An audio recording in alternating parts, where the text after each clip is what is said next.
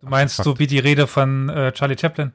Ich, In die habe ich auch gerade Hinsicht, gedacht, ja. Ja, ja. Aber was ich auch empfehlen kann gerade, übrigens, weil ich es gestern äh, beim Kochen geguckt habe, Arte hat eine gute einstündige, knapp einstündige Doku gemacht über, äh, sag mal, das gibt's doch nicht, ich habe ihn eben noch vor Augen gehabt, und jetzt fällt mir der Name weg. Alzheimer setzt bei mir extrem früh ein. Äh, Nicht nur bei dir. Auschwitzprozesse. Auschwitzprozesse, das war. Mengele? Oh, nein. Nürnberger? Der, der ist ja prozessiert worden, aber nicht der, der die Prozess. Sag, mal. Ach, du meinst Bauer oder Bauer. Fritz Bauer, danke. Fritz Bauer. Doku über Fritz Bauer von Arte kann ich nur empfehlen. Oh ja, da sehr gut viele, gemacht. viele gute, äh, ja, Dokus. Ja. Mhm. Das ist ein krasser Dude gewesen. Das war ein krasser Dude. Ah, es ist, äh, Boah, alter Falter. Den haben sie ja fertig gemacht. Naja. Ich habe ja an den Akten aus der Nachkriegszeit gearbeitet, also äh, Mhm. an Akten aus der Nachkriegszeit und, und habe ja dann so ein bisschen einen leichten Einblick mit, was der sich da auch rumschlagen musste, weil das Ja. spiegelt sich ja da dann auch wieder. Also was der einen Mut gehabt hat und wie gesagt, Ja. die Doku ist auch sehr, sehr gut gemacht, äh, sehr interessant. Ist halt Arte ist wirklich unterschätzt, muss ich sagen, was so Sachen angeht, historische Sachen angeht. Ja, ja. Guter Tipp. Arte, Ja. Fritz Bauer. Gut.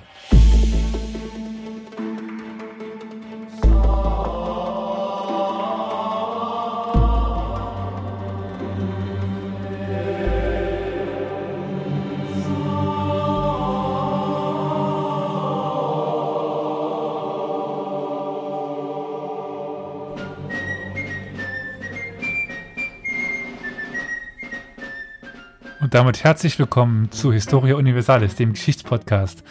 Weil ich denke, wir können an dieser Stelle ganz gut einsteigen, auch passend zu dem Thema heute. Na, wunderbar. Und wie ihr ja schon hören durftet, sind wir heute zu dritt hier.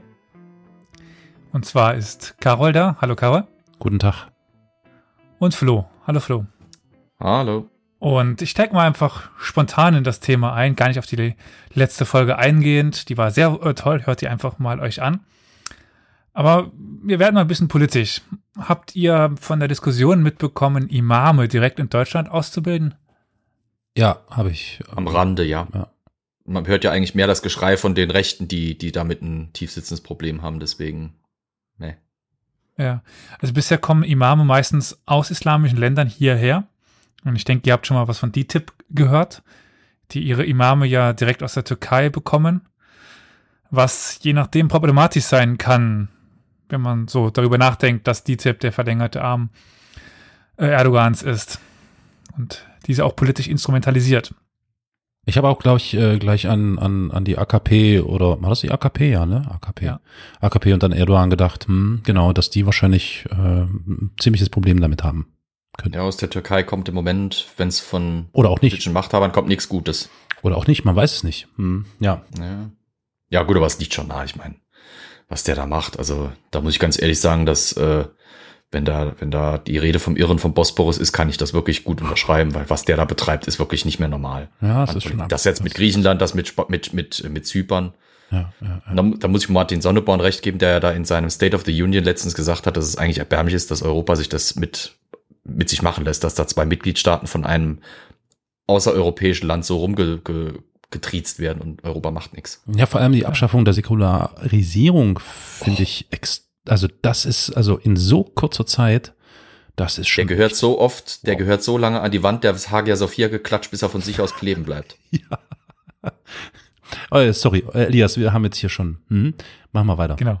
Wir sind sehr politisch geworden. Ja, oft da so Wir haben nicht, wir haben nicht Ziegenficken gesagt oder sowas. Oh, äh, jetzt nein, doch. haben wir nicht. Entschuldigung. Jetzt du. Aber warum Ja, hast du jetzt Ziegenficker gesagt. gesagt? Das geht doch nicht. Der Ziegenficker hat doch was dagegen. Ah, Nee, warte mal. Doucement, Kontenance. Die Idee, Imame selbst auszubilden, die ist jetzt aber gar nicht so neu. Die gibt's eigentlich schon länger. Und ja, allen voran waren es die Kolonialmächte, die in ihren Kolonien stets bemüht waren, die Kontrolle über die Imame zu behalten. Also in den islamischen Kolonien. Christliche macht keinen Sinn. Und das war nötig, weil diese ja die eine besondere Rolle innerhalb der muslimischen Gesellschaft haben, was eben Priester dann in den katholischen Kolonien oder in den christlichen Kolonien waren. Die, die Niederlande beispielsweise führte in Ostindien akribischen Listen von islamischen Lehrwerken und Lehrern, notierte, wer wo zum Koranstudium hinging und wer sich wie und wo in der Lehre engagierte. Und so wollten sie die Gefahr einer islamischen Revolution beschränken. Wisst ihr, was Ost Ostindien war? Oder Carol, weißt du, was Ostindien war? Oder was Äh, das heute ist? Äh, Was das heute ist, äh, ist das, ist das nicht Timor oder so? Das Ich glaube, vielleicht, ja, Timor müsste das auch sein. Aber das ist Also nicht das, Land, was es Batavia hauptsächlich hieß. Ja. Batavia? Ah, nee, ist nee, das, nee. Ist das hab Java? Das, äh, nee. Ich Ja, das, auch. Indonesien da?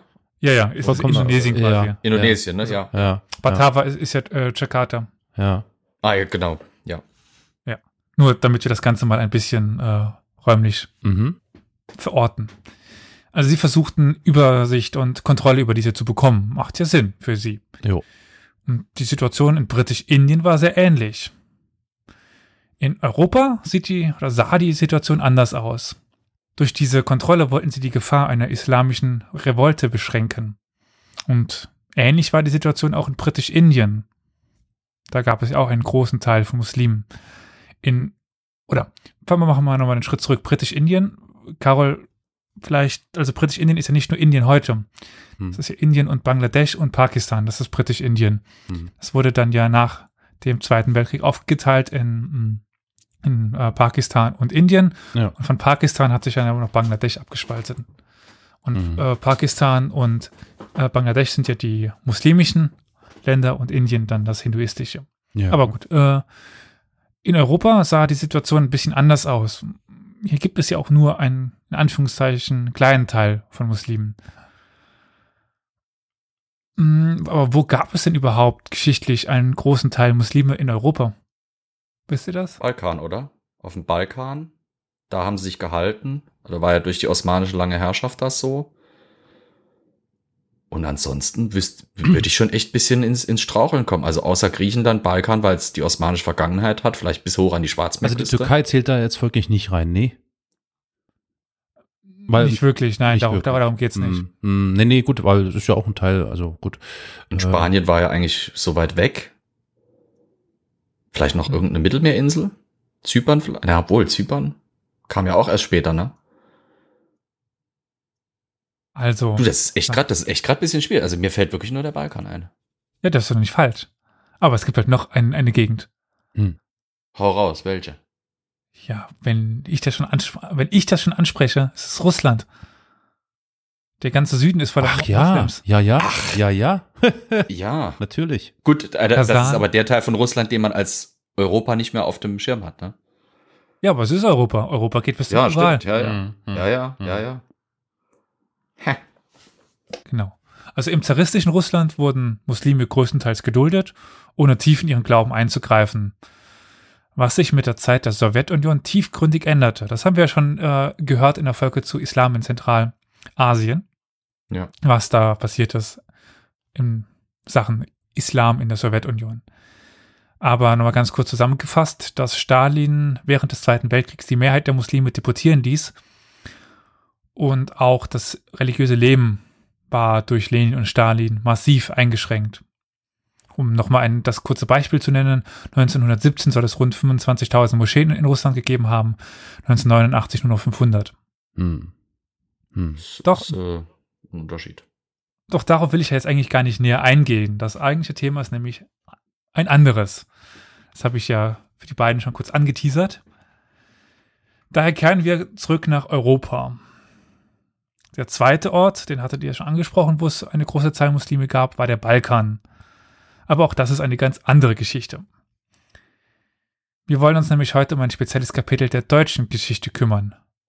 Oh, ich Und ah, das eben auch mit der Instrumentalisierung des Islams und der Imame zusammenhängt. Weil was die Türkei kann, das konnten wir schon früher. Ich habe hier jetzt äh, als Frage stehen, zu welcher Zeit denkt ihr, wurden denn in Deutschland Imame instrumentalisiert? Ich habe es ja schon ähm, angeteasert für die anderen. Dann steht hier auch die schöne Überleitung. Genau. Äh, aber gut, ich lasse die jetzt äh, weg. Wir sollten ja kein ich Hitler- ahne, dass da zwei Buchstaben eine Rolle spielen. Zwei etwas zackig geschriebene Esse nämlich. Weil die Ah, SS auch. hatte nämlich, glaube ich, muslimische äh, Einheiten, die dann mit Imamen auch ausgestattet waren. Ach, ist das so, ja? Ja. Okay. Ich will meinen Witz ja schon noch an, anbringen. Also, genau. Wir sind hier in der Zeit des Dritten Reiches. da wir mal wieder, damit wir mal wieder sehr schlecht und unangebrachte Hitler-Imitationen bringen können, Na, ohne dass es un unpassend wäre. Nicht wahr, Kameraden? Ja, und war, egal. Ein Hauch von Ah. Sportpalast liegt in der Luft. Ja, ja. Äh. Der Witz war witziger, als ich ihn aufgeschrieben habe. Aber gut. oh Gott. Das hatte Adolf auch immer gesagt. Aber wir müssen Ja, ja. zuerst noch ein paar Jahre weiter zurück in die Vergangenheit, denn Deutschland hat ein spezielles Verhältnis zu einem islamischen Staat, nämlich der Türkei. Und das geht auf die Zeit vor dem Ersten Weltkrieg zurück. Als in der Türkei wer herrschte, wenn wir uns da an eine frühere Folge zurückerinnern, die Chef, der ewige, das ewige Oberhaupt. Jungtürken meinte ich eher, aber gut. Achso. Achso, vor dem Ersten Weltkrieg, ja, das ist Ja. wohl wahr. Mhm, ja. Aber genau, das ist die Folge zu Atatürk, die wir auch haben. Deutschland sah damals unter dem Deckmantel des Anti-Imperialismus die Türkei als Verbündeten gegen Frankreich und England, die ja im Nahen Osten Kolonien hatten. Das Osmanische Reich war dann ja auch auf Seite der Mittelmächte in den Krieg eingestiegen und als Kalifen, was die Osmanen ja seit 1517 waren, riefen die Sultane auch alle Muslime zum Kampf gegen England und Frankreich auf. Der Erfolg war jetzt eher mäßig bis gar nicht vorhanden, was unter anderem mit einem Thomas Edwards Lawrence und einer Frau zu tun hat. Wer die beiden sind äh, in der Äh, 92, 91, in der 91, oder? hm, Oh Gott, oh Gott, oh Gott. ja, das könnte passen. Ja.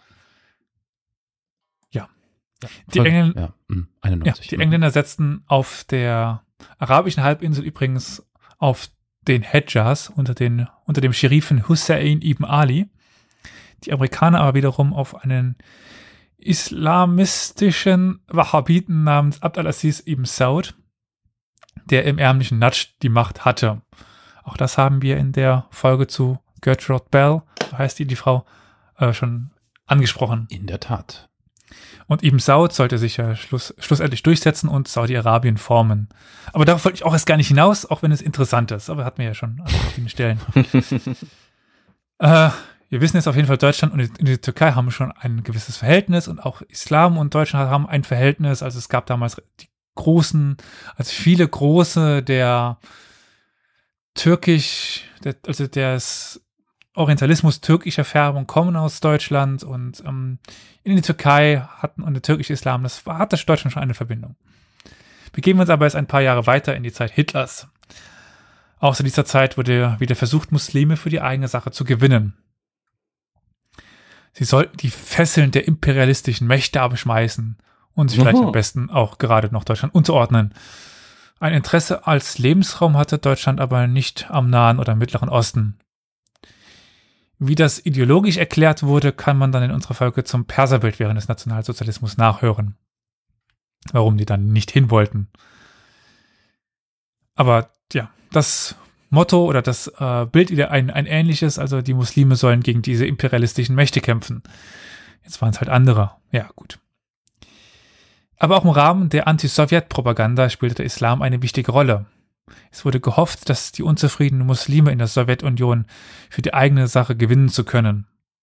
Wir erinnern uns, Stalin, Lenin waren nicht so positiv gegenüber den Moslems. Hm. Deshalb wurde unter den russischen Kriegsgefangenen Freiwillige rekrutiert, die nach äh, ihren Nationalitäten in sogenannte Ostlegionen gesteckt wurden, Hm. die wiederum an der Ostfront eingesetzt wurden. Ja. Die meisten dieser, Leg äh, dieser Legionen bestanden aus Muslimen, neben einigen christlichen Legionen, etwa der armenischen oder der georgischen. Als die SS, das haben wir unsere beiden äh, zackig ge- geschriebenen Buchstaben, das Ostministerium 1943 übernahm, formten sie ähnliche Waffengruppen. Etwa die osttürkische Waffengruppe, die aus Krim-Tataren, Wolga-Tataren, Aserbaidschanern und Turkestanis bestand. Oder auch sehr berühmt berüchtigt die Hanscha-Division, die während der Operation Kugelblitz 1943-44 ein Blutbad sondergleichen auf dem Balkan hinterließ. Oh ja. Also das ist auch eine Folge für sich eigentlich schon, die Hanscha-Division, aber ja. Wird keine schöne, das weiß man jetzt leider schon. Ja, Mhm. also inhaltlich. So sollte dann, also durch diese Kampfgruppen sollte eine islamisch-türkische Identität geschaffen werden und die Bolschewiken vertrieben werden da, dadurch. Hm. Aber wie war nun die Frage? Weil das war ja ein wilder Mix aus verschiedenen Volksgruppen, die, verschieden, die sich teilweise gar nicht verstanden, andere Sprachen sprachen, Dialekte sprachen, andere Auslegungen des Islams folgten. Die SS beauftragte daher einige renommierte Turkologen und Islamforscher und schuf die Arbeitsgruppe Turkestan. Der Leiter dieser Gruppe war der Obersturmbandführer Dr. Rainer Olscher.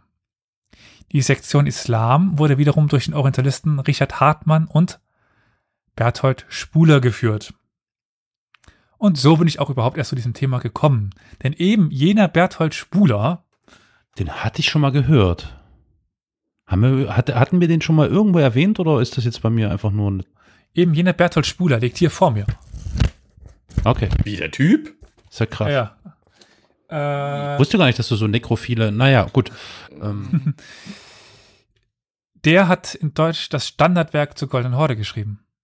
Ah, Das ist daher das kenne ich Thema meiner ich wusste. Ich kenne es irgendwoher. Bam, alles Ja, klar. ja. Okay. Und wird Und immer noch Strich auf die Liste. wird immer noch international zitiert und hat auch wirklich gute Arbeit ge geleistet. Also Hm. ich habe halt, um ihn einzuordnen, eben mich sehr mit ihm äh, auseinandergesetzt, weil ich eben auf ihn zurückgreifen muss. Weil er, er hat die einzige so ausführliche Monographie geschrieben und das ist das Standardwerk noch in Deutschland insbesondere, aber auch noch über Deutschland hinaus. Das ist die ausführlichste Arbeit, die es gibt. Hm. Aber er hat eben auch diese Vergangenheit. Wie so Er hat dann noch-. Ja, klar, ins insbesondere zu der Zeit. Und hat auch noch dann Bücher zu äh, den Mongolen im Iran und zu den Mongolen allgemein herausgebracht. Es kann übrigens auch sein, hatten wir den in der Folge zum Perserbild? Ich glaube nicht, Nee. weil der hat nichts drüber geschrieben. Es kann sein, dass ich da auch erwähnt habe. Hm. Gut. Er war damals aber noch relativ jung. Seine wissenschaftliche Karriere hauptsächlich lag nach dem Zweiten Weltkrieg und da war er auch noch als ordentlicher Professor tätig. Aber zurück zu unserer Geschichte. Es entstand nun der Plan, eine eigene Mullah bzw. Imamschule zu gründen. Diese Idee entstand aber an drei Orten ungefähr gleichzeitig. Das Reichssicherheitshauptamt gedachte äh, an ähm, ja, mögliche Agenten gegen die äh, Sowjets zu kommen. Also man gedachte so an Agenten gegen die Sowjets zu, zu kommen. Hm. Im Ostministerium sollten die Truppen auch ideologisch auf Linie ge gebracht werden und bei der SS wollte man den Großmufti von Jerusalem, Amin al-Husseini, der sich in Berlin au aufhielt, in Berlin Hm. Hm. instrumentalisieren. Hm. Also die einen wollen halt Agenten ausbilden, die zweiten wollen die Truppen auf Linie bringen und die dritten da halt den äh, Amin al-Husseini ausnutzen. Und diese drei Organisationen kamen dann auf die Idee, dass ihre Idee sich am besten durch eine Schule für die theologische und propagandistische Ausbildung von Mullahs durchzusetzen wäre, zu erreichen wäre. Äh, übrigens, um das mal die äh, Begriffe auseinanderzunehmen, Mullah und Imam ist ungefähr dasselbe. Okay. Also ist ein Mullah ist eher aus dem Volk her und ein Imam hat gewisse bisschen mehr Ausbildung, hängt noch mit der Auslegung des Islams zusammen und das ist aber jetzt gar nicht so, wo ich hier an dieser Stelle näher drauf eingehen will. Aber nur- Kurze Frage, hat der eine nicht auch eine richterliche Funktion oder bin ich da? Die haben beide eine richterliche Fun Funktion. oh. Das ist, Das es ist gar ja nicht so einfach. zu unterscheiden. Ja, ja, es, wenn ihr euch nicht näher mit Mullahs und Imam beschäftigen wollt, könnt ihr sie, Oriental Orientalisten werden mich jetzt köpfen, als dasselbe ansehen. Warum ausgerechnet Köpfen? Warum nicht steinig? Na egal. Beides eine beliebte Taktik im, im Islam. Also, Ja, ich weiß, ich weiß. Ich, Ich nehme beides. gerade selber auf die Lippen, dass ich sowas Frevelhaftes gesagt habe. Wir sind ein populärwissenschaftlicher äh, Podcast. Das ist Oh, nicht so oh, oh, bitte, bitte, bitte. Ich habe noch vor, eine historische Karriere hinzulegen. Bezeichne mich bitte nie als populärwissenschaftlich. Sonst kann ich direkt einpacken. Tja, da bist du hier, da bist du hier, dann hast du ein Problem. Aber okay. Du, du, du, du. Gut. Ja. Zuerst wurden dann Feldmullahs ausgebildet, die bei den Kämpfen der Truppen eingesetzt wurden. Bisher hatte es dort Kampf, also Feldmullahs, ja, ja. Ich habe die Folge ja auch, Äh, ich habe die Folge ja auch äh, reißerig, äh, reißerig die Kampfimame ge genannt. In der Abgrenzung zu den Feld-, Wald- und Wiesenmullahs. Gut. Äh, also bisher hat es dort, in, also bei den kämpfenden Truppen nur freiwillige Imame und Mullahs gegeben. Äh, dieser Schritt ist auch deswegen interessant, weil es bei den christlichen, bei dem christlichen Teil der Gruppen, der Truppen keine ähnliche Inst Institution gab. Also es gab keinen Kampfpriester. Es gab Feldgeistliche. Feld, wollte ich gerade sagen, ja. Ja, aber die waren weniger, die waren mehr inoffiziell bei den, bei den, bei den Deutschen. Die waren nicht äh, gefördert durch SS. Mhm. Und Nee, das war Teil des Konkordats mit den Kirchen. Also ein Feldgeistlicher, die hatten auch offizielle Uniformen und Rangabzeichen. Äh, ja, ja, aber denk darüber nach, dass das inoffizielle Truppen waren teilweise, also die Osttruppen. Das waren ja eher Ja, gefangen. das- es ja, geht es vor allen Dingen, Ja, ja, es geht vor allen Dingen um die Osttruppen. das ist eine bunte Mischung aus Strafbataillonen, Aushilfstruppen, SS, Polizei, schieß mich tot. Mhm. Aber ja, also es war den Verantwortlichen klar geworden, dass viele der freiwilligen Mullahs Scharlatane waren und eigentlich für das Amt nicht geeignet waren. Daher wurden sie nun zu einem sechswöchigen Kurs geschickt, in dem sie äh, vor allem die islamischen Riten studieren sollten. Ich wollte gerade sagen, das ist doch, das muss doch für die, äh, das, also das ist schon ein heikles Unterfangen. Also, äh, also wie wollen die denn das Judentum oder besser gesagt Juden von Muslimen unterscheiden? Hm? Ja gut, das eine ist eine religiöse Sache, das andere ist ja dann eine rassische Ideologie. Die, die Nazis waren sich nie zu schade, äh, Ja, Grenzen ihrer eigenen rassischen Ideologie extrem auszuweiten. ja, ja. Weil guck Wie mal, bei Bedarf. Theoretisch, Mhm. ja genau, Ja, ja. theoretisch sind die Italiener keine Arier. Trotzdem sind sie dummerweise Verbündete. Was macht man jetzt? Ja, ja. ja. Äh, dann hast du da irgendwelche Kleinstaaten in Osteuropa. Das sind eigentlich Slawen, das sind eigentlich unsere Feinde, rassisch gesehen. Aber wie kriege ich die dann rein?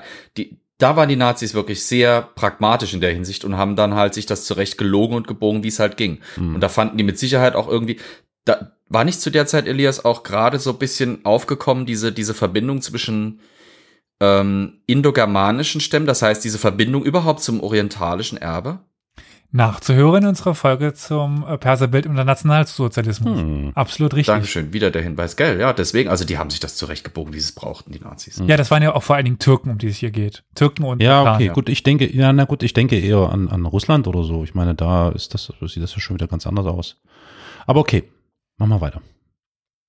Es mag sein, dass es vielleicht ein Jude als äh, Türke ver verkleidet hat. Nee, es geht eher um das, um, um, um, um Beschnittensein und ähnliches. Also da Ja, gibt es so viele, da gibt es so Ja. viele Überschneidungen. ähm, das, äh, also ich weiß ja nicht, wie weit die gegangen sind, um, um festzulegen, wer ein, ein passender ist oder wer nicht. Aber das wirst du uns ja gleich erzählen. Äh, leider nicht so ganz. Ich weiß nicht, ob sie denen die Hose runtergezogen haben. Das Hm. weiß ich nicht.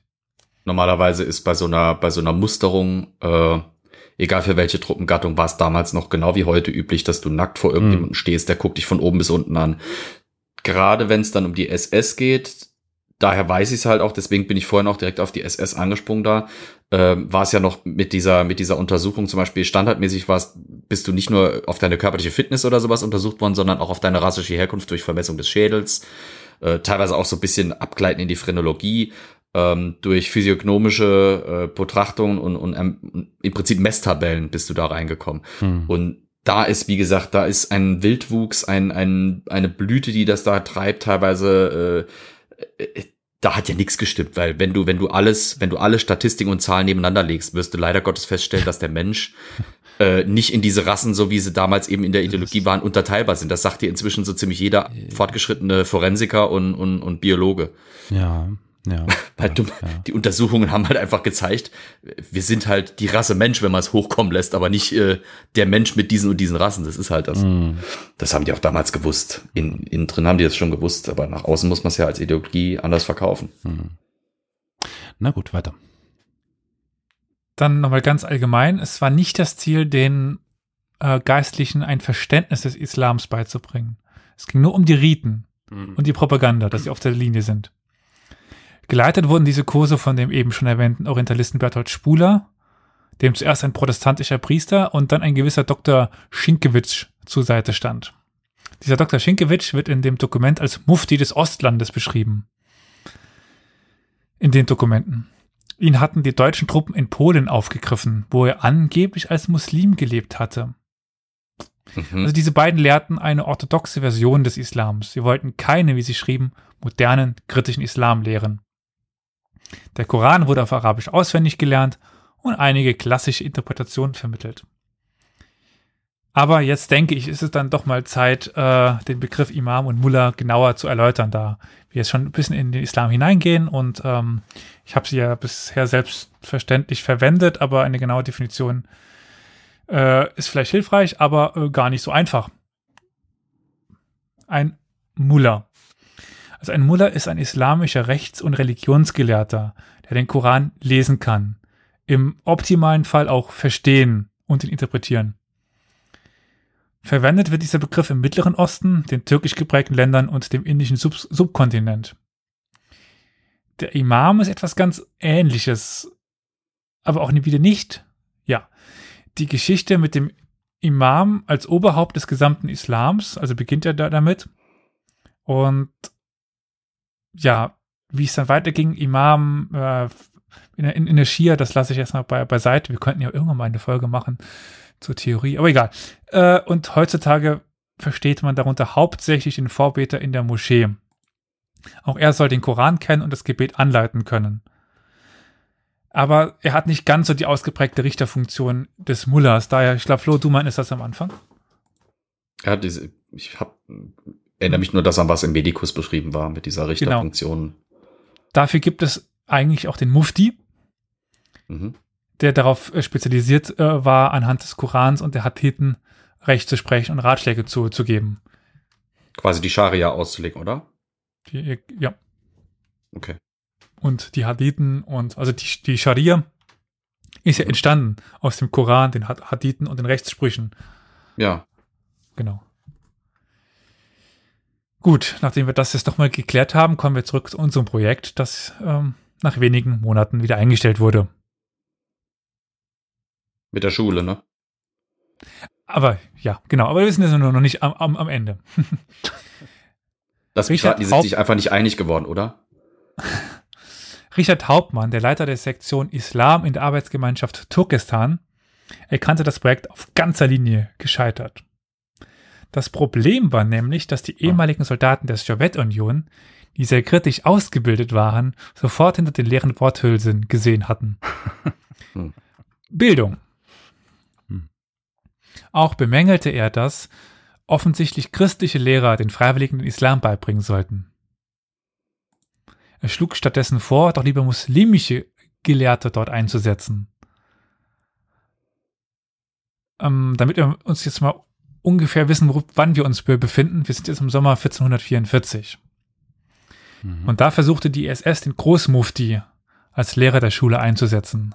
Was, den Großmufti hier, den, den Husseini oder was? Ja, ja. Den von Okay. Jerusalem. Ja, ja, Ja. ja, ja, okay. Wir befinden uns also schon in der Phase des Zweiten Weltkriegs, in dem Deutschland an allen Fronten auf Rückzug, auf, äh, im Rückzug begriffen war. Und 44, ähm, ja. Ja, und äh, so lange sollte es jetzt auch nicht mehr gehen. Zum Glück. Und die SS öffnete, eröffnete zu dieser Zeit nun eine weitere Mullah-Schule, die unter der Leitung des Großmufti stand. Und zwar, lieber Karol, in Hm. Dresden. Oh, Ach was, Eifort Bibsch. das ist ja ein Ding. Dort war auch die Arbeitsgemeinschaft Turkestan stationiert. Und Mhm. kennst du das Gebäude, Karol? Äh, äh, nicht, nein, nicht wissentlich. Es steht nämlich noch in Dresden. Kannst du es näher beschreiben? Warte, ich gucke mir mal nochmal die Bilder an. Oder vielleicht gibt es ja auch eine konkrete Anschrift. Das ist ja interessant. So.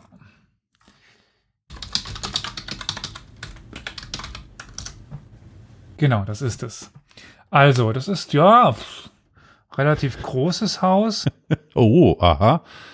Ja. mit. Es ist leider nicht als Moschee zu erkennen. Ich gucke mal gerade, ob ich die Adresse rausfinde. Lothringer Weg 2. Was auf dem Lothringer Weg? Mhm. Okay. Das Gebäude Lothringer Weg 2 wurde bis circa Ende, oh, ist ja witzig, ne? 1943 als sogenanntes Judenhaus ge genutzt. Doch, wie Dann wurde passend. es dann, Ja, und dann wurde es dann zur Mullerschule. Ach ja, da ist. Ei, das ist ja interessant. Da ist so ein Turm dran. Mhm, Tatsache, ja. Ach, guck dir das an.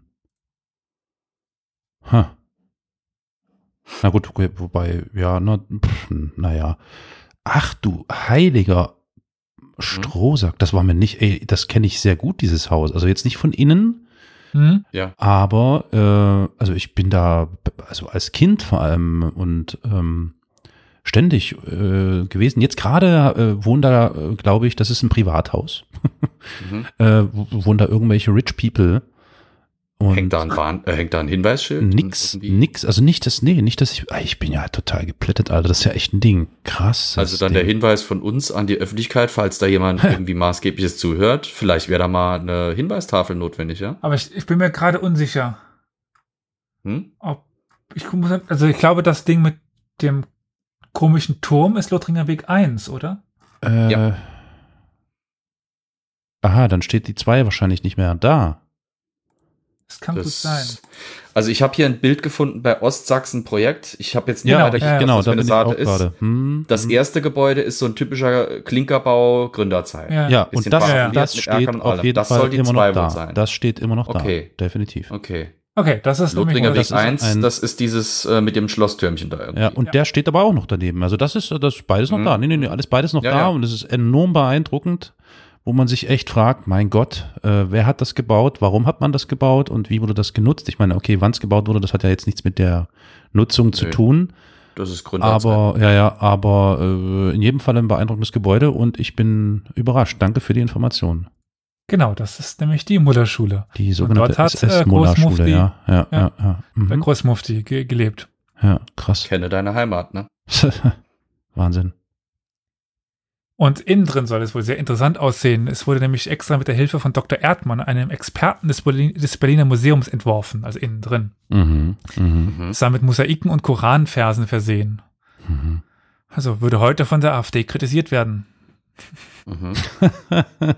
ja, Und das in. Dresden. Ist das nicht bitter? das ist traurig, ja, Mensch. Da haben wir echt Sorry. ein Problem. Ah ja, ich habe auch nochmal jetzt einen Artikel, äh, ja, da ist das eindeutig das Gebäude. Das also nicht das mit dem Turm, sondern das mit diesem Ja, Das wuchtigen Erker. Gebäude, Ja, mhm. Ja.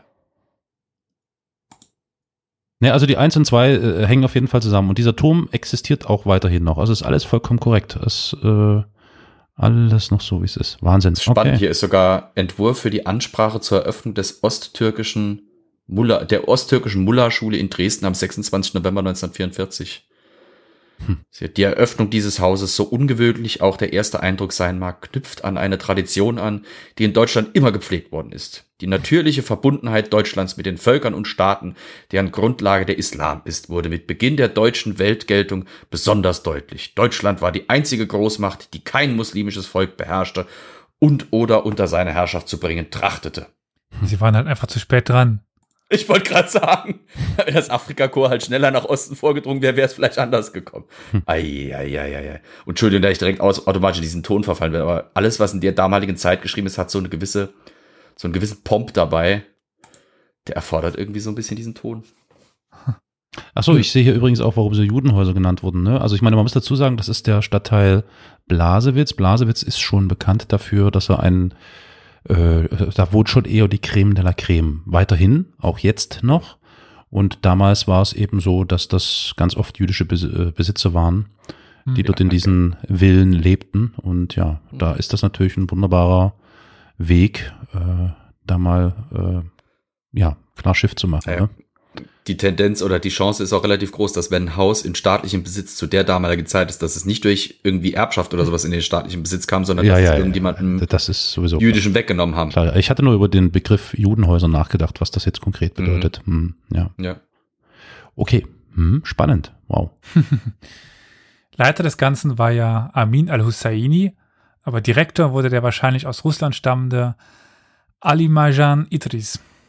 Das heißt, der, auch der hat das auch wirklich angenommen, hat gesagt, ja klar, geht los, mache ich. Oder was? Der Ja. Husseini. Okay, Ja, ja, klar. okay. Ja, hm, ja, hm, wundert mich nicht, aber okay, gut. Und der Ali Majan Idris hat auch schon im Außenministerium eine wichtige Rolle gespielt. Da war er nämlich für das Radioprogramm für die Türkei zuständig. Mhm. Interessanterweise wurde Idris häufig als sowjetischer Agent bezeichnet, behielt aber bis zum Ende des Krieges seine Position bei und ihm konnte auch bis heute nichts in die Richtung nachgewiesen werden. Idris fand vor allem in seinem starken Antijudaismus, wenn nicht sogar Antisemitismus, Anschluss mhm. an den Nationalsozialismus. Und der erste Kurs dieser weiteren Schule startete dann im September 1944 mit 40 Teilnehmern, 10 aus den SS-Gefängnissen äh, und 30 Freiwilligen. Und eigentlich sollte der Kurs ein oder zwei Jahre dauern. Die ersten beendeten ihn aber schon am Ende des Jahres. Ungefähr rund 20 Teilnehmer waren in der Schule am 14. Februar 1945. Und was an diesem Tag passiert ist, äh, kann, denke ich, auch Karol äh, uns sagen. Äh, ich habe jetzt, äh, Entschuldigung, ich lese gerade noch über das Haus. Was war? Februar? Hast du Februar 45 gesagt oder was? Äh, 14. Februar. Ja, ja, ja, okay, na, das ist ja offensichtlich, da wurde dann äh, Dresden bombardiert. Hm. Genau. Dresden 45, der ja. klassische Ausspruch. Ja. Und danach verliert sich ihre Spur. Olscher schrieb noch nieder, dass ähm, sie wohl dem Feuersturm entkamen, aber auch er wusste nichts über ihr Schicksal nach diesem Tag. Hm. Und damit bin ich mal wieder am Ende meiner Geschichte. Hm. Mein lieber Mann. Das ist echt äh, starker Tobak. Hm. Die haben ja wirklich, sie haben ja wirklich nichts unversucht gelassen, oder? Also das ist ja echt ja, das ja, unglaublich, gerade, ne? unglaublich. Ich meine, die SS hat ja versucht, überall in besetzten Gebieten irgendwie Einheiten herzukriegen. Deswegen diese Division Nordland, die haben versucht, eine Einheit aus überlaufenden britischen Gefangenen, amerikanischen Gefangenen äh, zu machen und so weiter und so fort. Aber es ist schon krass, wenn man sieht, wie weit sie auch ja im, im Klischee-Denken ihre eigene Ideologie so ein bisschen ja. über Bord geworfen ja, haben. Genau, genau. Um irgendwo noch irgendwie einen Vorteil für sich rauszuholen. Das ist schon erstaunlich. Ja, ja. Naja, erstaunlich wie, ist es eigentlich. Wie bigott und verlogen die Sache eigentlich auch ist dann dadurch. Das untermauert eigentlich die, die, ne, also eigentlich wirklich diese gesamte Ideologie. Absolut. Also es ist echt äh, unfassbar. Hm. Krass. Spannend, echt. Auf jeden Fall, ja. Ja. Danke dafür, ja. Elias. Spannend. Gerne. War es nicht mehr so, mal nicht so lang, ausnahmsweise, Jetzt nach den letzten doch etwas eskalierten Folgen. Aber Sollen wir es noch künstlich blähen? nee, nee. Geht schon, kriegen wir hin. ja, leichteste Übung. genau. Nee, sehr spannend. Also ich bin vor allem jetzt wirklich, deswegen war ich jetzt gerade etwas abgelenkt, als du mich gefragt hast, weil ich immer noch über dieser Lothring, über diesem Lothringer Weg hänge und ja. hier gerade auf dieser Seite da lese, äh, hier des Dings, äh, was war da gerade. Und das ist ja wirklich spannend. Also das äh, muss ich mir jetzt mal nochmal näher angucken und ähm, mal schauen, ob ich da noch so Hinweise finde. Vielleicht gibt es ja doch irgendwie eine Tafel, die ich übersehen habe. Das würde mich wirklich mal interessieren, Carol, ob es ja, da was sowas gibt. Das werde ich in den nächsten ein, zwei Tagen prüfen und euch sofort Bescheid geben. Und gerne das nächste Mal bei der nächsten Gelegenheit auch hier für die ZuhörerInnen. Also echt spannend. Das ist echt ein krasses Ding. Hm. Ja, den Artikel werde ich auch verlinken, den ihr wahrscheinlich alle offen habt. Ja, das, das den Witzige von der, ist, von diesem wir, wir erzählen das, da. wir erzählen das immer und dass wir das verlinken. Wir machen es aber seltenst, ne? habe ich jetzt in ja. letzten Folgen habe ich das schon bemerkt, so ja, wenn man alles in den Shownotes und die Shownotes sehen aus wie immer, da steht nichts drin von dem, was wir verlinken wollten. Ja, ich finde jetzt mal noch ganz geil in, in Dresden steht ja noch ein Gebäude, das man halt wesentlich offensichtlicher mit dem Islam in Verbindung bringen würde, ne? Ja, ja, die Zigaretten. Das habe ich nämlich jetzt, ja. genau, die habe ja. ich jetzt nämlich gerade im, im, im, in der Suche als allererstes gefunden. ja, nee, die ist, die ist äh, älter, also beziehungsweise die, ja, ja, die, die Nutzung ist 1909. Ist, genau, und ist seither eben auch als, glaube sogar tatsächlich als Fabrik genutzt gewesen. Ja, ja, ist, äh, ist Tabakfabrik halt. Ja, ne? ja. Hat es häufiger gegeben, solche Dinger. Hier im Saarland gab es auch diese Yildritz oder wie die hießen, diese Zigaretten. Mhm, da hatte mhm. die Fabrik auch irgendwie solche komischen, äh, was heißt komischen, solche orientalisch anmutenden Fenster und so Zeug. Ich weiß gar nicht, vielleicht ist das sogar dieselbe Firma gewesen. Ähm, äh, würde ich nicht, würde mich nicht wundern. Ähm, ich guck aber mal, mal unterschätzt das manchmal, wie viele Zigaretten- ja, und Tabakfabriken es ganz deutschlandweit gab. Ja, ja, gut, aber ich meine, Ta Tabakfabriken, die die Form einer Moschee haben mit Minarett das und allem, also das findest du, glaube ich, jetzt nicht so oft. Und ich meine, ja, ja. wer ist, kommt denn auf die Idee, weil er irgendwelche möchte gern ähm, pff, äh, arabischen Zigaretten verkauft, dann tatsächlich ein Fabrikgebäude in diesem Stil zu bauen? Das, das äh, aber das ist von 1908, von 1909. Das ist noch die Zeit, wo dieses wo dieses orientalisch, fremdländisch, exotische halt wirklich noch diese, diese, Mhm. diesen Touch noch hatte, diesen Ja, ja. exotischen Touch. Das ist das. Und da hat man der das ja gerne gemacht. Ja, das ist mir schon klar, aber ich meine, hey, du baust da ein ganzes Gebäude, weißt du? Deswegen hatte ich schon fast ein bisschen vermutet, könnte ja vielleicht eine dieselbe Marke sein, aber ich glaube nicht, es ist die Marke Salem gewesen. Habe ich hier gerade herausgefunden. Auch Salem Aleikum genannt. äh, ja, bin äh, ja hat wahrscheinlich jetzt nicht mit. Yildiz zu tun, oder wie die? Nee. Nee. Ja. Historia Universalis ist ein kostenloser Podcast. Allerdings kostet uns seine Vor- und Nachbereitung jede Woche viele Stunden.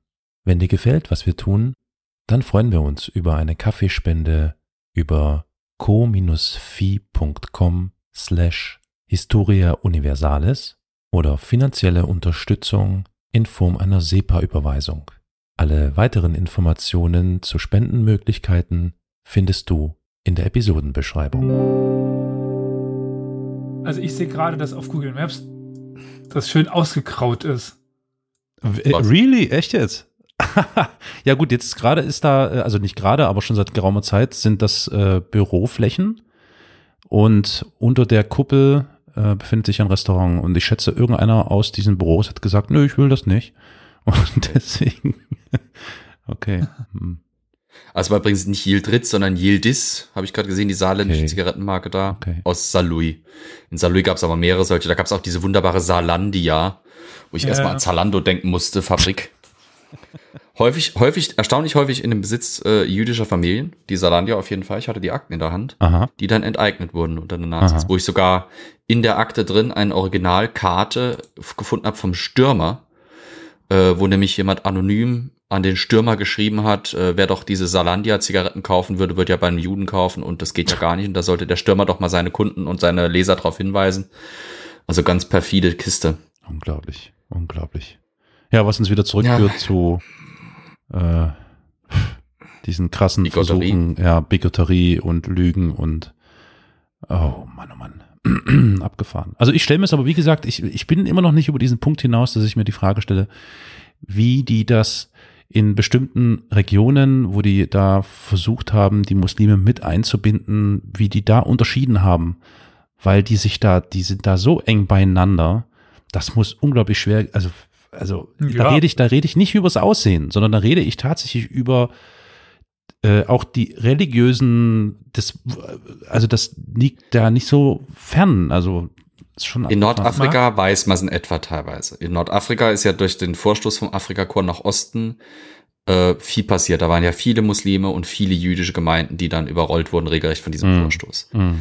Und da ließ sich halt erschreckend häufig beobachten, dass ähm, das Denunziantentum und dieser Gegensatz Muslime und Juden sich extrem gezeigt hat. Das heißt, Mhm. ähm, in den Fällen, wo dann eben ähm, versucht wurde, in diesem, in diesem hastigen Vormarsch äh, da irgendwie dieser Sache Herr zu werden seitens der, der entsprechenden Einsatzgruppen und so weiter, dass die sich ziemlich viel darauf verlassen konnten, dass lokale Machthaber, lokale Führer, lokale Beduinenfürsten oder sonst irgendwie was da, äh, oder halt eben auch einfach in den Ortsgemeinschaften, dass da schnell Denunziantentum und wirklich krass vorherrscht und das dann relativ klar unterscheidbar war, in dem Haus wohnt ein Jude, in dem Haus wohnt ein Moslem, auch wenn sie vielleicht optisch und durch Beschneidung etc. so jetzt hätten nicht unterscheidbar sein können.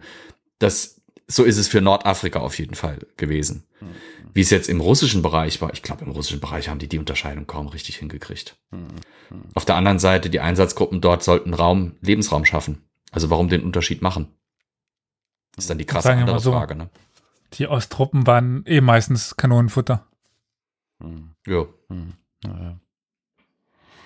auf jeden Gut, Fall. aber da können wir jetzt nicht so große Erkenntnis äh, bringen. Da müssten wir uns näher mit beschäftigen. Alles rein spekulativ.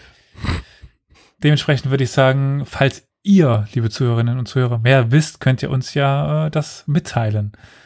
Und das könnt ihr unter anderem machen unter dieser Folge, wenn ihr die auf unserer Webseite hört, auf unserer Webseite historia-universalis.fm. Ihr könnt das aber auch bei Twitter machen. Wie ginge das denn, Carol? Das ging, äh, indem ihr äh, auf Twitter das Handle oder den Handle, ich weiß es gar nicht, ja einfach Handle. eingebt at Geschichtspot und dort kommt dann sofort unser Account, den ihr äh, antweeten könnt, DM schicken könnt oder ihr könnt ihm auch folgen und dann seid ihr immer auf dem Laufenden, wenn wir mal in der Regel alle sieben Tage etwas twittern. Aber es gibt ja auch Menschen, die nicht Twitter nutzen oder nicht nur Twitter, sondern auch Facebook. Unser staatlich anerkannter Facebook-Beauftragter Olli ist bedauerlicherweise heute äh, abkömmlich. Deswegen müssen wir diese Aufgabe nehmen und euch verraten, wie ihr uns auf Facebook erreicht. Elias, kannst du uns das bitte mal näher bringen? Das Facebook-Handle Mhm. oder die, unsere Facebook-Seite, das ist äh, Geschichtspodcast oder einfach Historia Universalis. So sollte das da auf Facebook zu finden sein. Exakt. Ja. Ihr könnt uns aber auch eine Mail schreiben, nämlich dann podcast at historia-universalis.fm oder das Ganze auch auf, auf YouTube anschauen, Historia Universalis, der Geschichtspodcast. Also, ihr merkt schon, viele Wege führen zu uns. Viele, viele Wege führen nach äh, Historia Universalis. Du willst sagen, wir sind das Rom unter den Podcasts. Wir sind das Rom. Ah, sehr schön. Flo. Oh, Da Wundervoll. geht doch mir direkt was auf. Tausendjährige Podcast. Ja. Warum sagt ihr das mit dem Folgen blicken auf euch herab. Das werden wir irgendwann sagen können. 4000 Folgen blicken auf euch herab. Und irgendwo steht ein dicker Rothaariger aus Frankreich, der sagt, die spinnen die Podcaster. Exakt so. ah, ja. Gut, meine Freunde, es war mir ein inneres Blumenpflücken und ich wünsche euch das Beste und auch euch Zuhörerinnen und Zuhörer. Es war mir eine Freude. Ja. Und ja, mir bleibt nicht mehr viel zu sagen, außer auf Wiederhören. Auf Wiederhören. Vielen Dank. Bis zum nächsten Mal. Und noch der Schlusssatz. Ohne Geschichte gibt es keine Erinnerung und ohne Erinnerung keine Zukunft.